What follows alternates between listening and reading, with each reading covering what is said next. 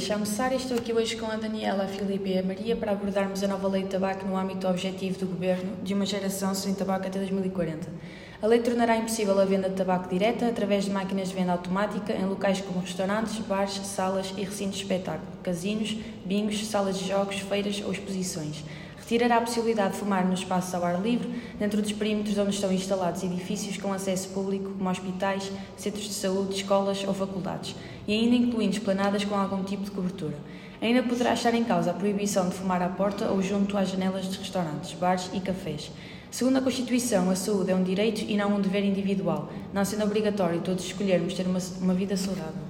Ainda assim, o tabagismo é um problema de saúde pública e os fumadores resultam num encargo significativo para o SNS, mas até que ponto a luta pela saúde pública estará a colocar em causa a nossa liberdade individual? Como sabemos, existem inúmeros estudos que demonstram que o tabaco constitui o principal fator de risco de morte devido ao cancro do pulmão e a doenças cardiovasculares, diminuindo a esperança média de vida em cerca de 10 anos. Cabe assim ao Estado desenvolver políticas de prevenção, mesmo contrariando valores de interesse individual.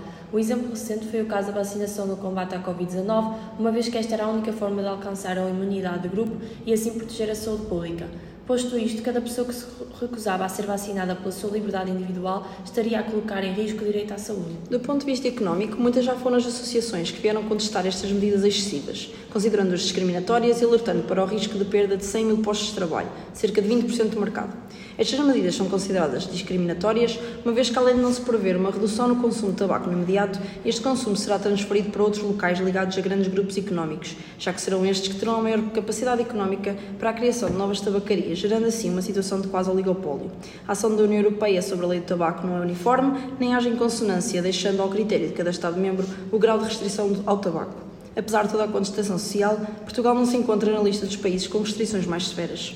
A Suécia e a Finlândia têm a menor percentagem de fumadores, lutando contra o tabaco há décadas, sendo proibido o seu consumo em todos os espaços públicos, bares e restaurantes. A Irlanda, no mesmo sentido, foi pioneira a abolir o tabaco em todos os espaços públicos.